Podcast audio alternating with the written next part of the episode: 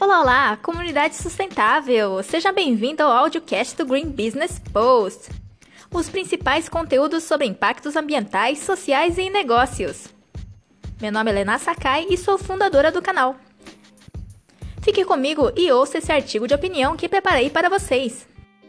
Nele compartilho uma experiência inacreditável, outra chocante e a última psicopata do ego em nosso ecossistema. Espero colaborar para que a comunidade aprenda a desviar dessas armadilhas.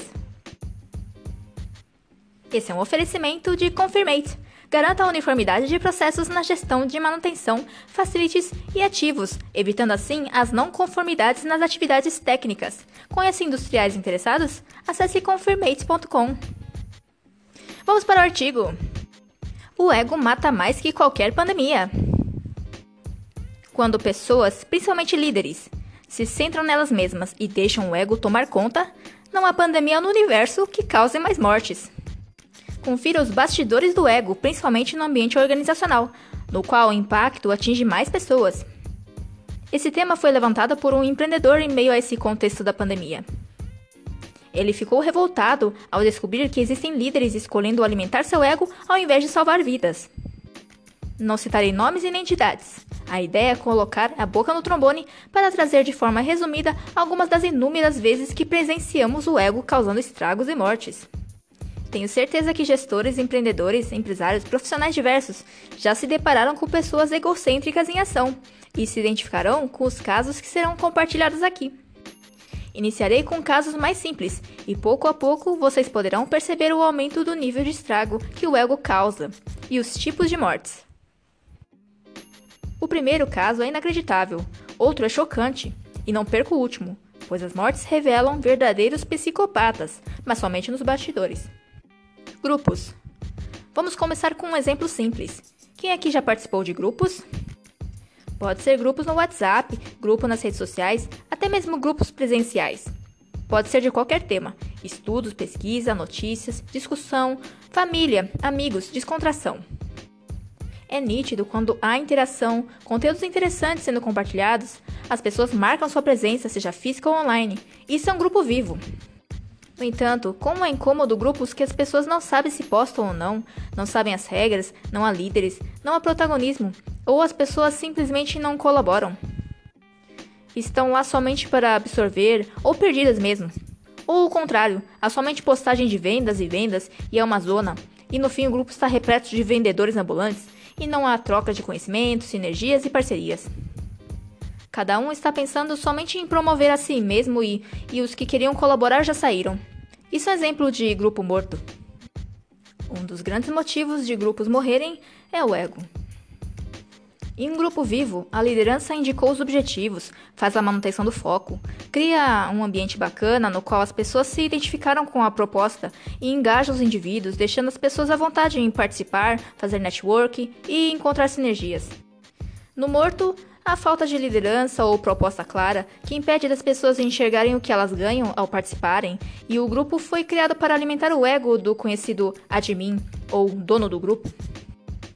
Ele o utiliza para falar que possui algo, que é dono de comunidades, e não sai nada concreto, nenhum trabalho, parceria, etc. O inacreditável fim do grupo de amigos. Uma experiência pessoal que tive há dois anos é inacreditável, mas aconteceu realmente.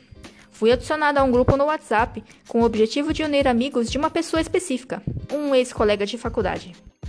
Foi essa mesma pessoa que criou. Ela simplesmente criou o grupo Disse que ali estavam seus amigos, que não queria perder contato, e era isso, fim. E começou a compartilhar assuntos de seu interesse. Sob meu olhar, os conteúdos não faziam sentido para mim, mas eu permaneci observando para ver qual seria a conclusão dessa história. Pouco a pouco, todos foram saindo. Eu até parei de acompanhar as inúmeras saídas, até que um dia eu encontrei o grupo e descobri que somente eu e o criador estávamos nele. O que podemos aprender com isso? Mesmo as pessoas sendo as suas amigas, você precisa guiá-las a um objetivo em comum, no qual todas ganhem algo, o famoso ganha-ganha, para fazer parte de um mesmo ambiente. No caso desse grupo, as pessoas ficaram perdidas e não viram qual o ganho para elas e não faz sentido nenhum frequentar ambientes que te causam incômodo e não há ganho. Na minha visão, O ganho para este grupo em específico poderiam ser risadas, já que era para ser um ambiente amistoso. Eu, pessoalmente, permaneci no grupo até o fim, porque sabia que iria aprender algo com essa experiência e queria ver para crer. E depois de participar de tantos grupos, esse foi o caso mais extremo que já vi. Acredito que pouquíssimas pessoas já presenciaram algo do tipo. O dono do grupo matou o próprio grupo. Matou a oportunidade de pessoas se conhecerem, encontrarem sinergias e se divertirem. Matou o contato de jovens recém-formados que poderiam se unir em prol de dificuldades no começo da carreira. O ego matou talvez por ingenuidade, mas com certeza por ignorância, ou seja, por ignorar os outros. O dono do grupo, dono dos contatos. De forma geral, o ego prejudica grupos no qual existe geralmente somente um admin, dono do grupo, que por vezes não possui sua própria iniciativa, seja como empresas, projetos, ações, e faz do grupo seu empreendimento centralizador. Regras são dela, é um ambiente autoritário, às vezes repreende sem razão para mostrar quem manda e faz as pessoas perderem a vontade de colaborar, participar, contribuir. Não incentiva, não faz um trabalho sério de comunidade, não cria iniciativas, não engaja, simplesmente é o dono do grupo. O ego aqui mata a vontade de colaborar, participar, interagir, mata oportunidades de negócio. Já viu aquelas pessoas que não te enviam os contatos que você precisa e ela detém? Ela segura o contato, ela precisa fazer a ponte, porque ela quer ser reconhecida por isso, ou ela quer ganhar dinheiro sobre qualquer que seja a parceria que surgir, etc. Não faça isso. Colabore sem querer nada em troca. Busque saber quem são as pessoas, se são no mínimo honestas. Indique o contato e pronto. Sem frescura, deixa fluir. Torça para que dê certo e pronto. Fim da história. Ajuda o outro a crescer e saiba que o crescimento de um aqui, outro ali, vai fazendo o ecossistema como um todo crescer e atingir outro patamar. Pense grande e pense em prol da comunidade e não do próprio ego. No artigo, cujo link está na descrição, indico o, o, discurso de Jack Welch sobre como o líder deveria agir. Jack Welch é considerado por muitos um dos maiores CEOs que já viveu. Eu pessoalmente conheço líderes da forma como ele descreve e eles me inspiram. Presto minhas homenagens a Daniel Gatti, diretor da Faculdade de Ciências Exatas e Tecnologia da PUC, Pedro Chamoleira, fundador da ClearSale, e Wagner Marcelo, fundador da Cultura Empreendedora. Os chocantes líderes de panelas. Há ainda outro tipo de ego que mata: os líderes de panelas. É um perfil que, na frente do conjunto de participantes de grupos, se coloca como uma pessoa muito amável, fala coisas maravilhosas, cheia de bondade e amor, um verdadeiro santo. Mas no privado, espalha injúria, fala mal das pessoas, atribui características maliciosas, planejadas para destruir e prejudicar a reputação daqueles que os incomodam. São líderes de panelas da injúria, que conseguem manipular pessoas com suas histórias tristes, encantadoras, heróicas, sofridas e cheias de ilusão. Convencem pessoas a se unir para desprezar e boicotar outros e, ao invés de focar na construção, focam na destruição de pessoas, empresas, projetos, etc. Simplesmente porque existe um incômodo, as ideias não batem, o brilho não pode ser maior que o seu e etc. Esse perfil é mais difícil das pessoas perceberem, porque elas pegam no emocional, se fazem de fofas, coitadinhas ou prestativas, podendo estar acompanhado de vozes afinadas, delicadas, frágeis ou similares às de crianças. São pessoas extremamente manipuladoras. Estão o tempo todo atacando seus alvos, modificando o sentido de suas palavras para fortalecer seus próprios discursos, mas tudo de forma sutil. O ego neles está aí, em serem donos da verdade, querem atenção, trazem consigo muita emoção nas palavras, para conquistar de forma emocional os ingênuos.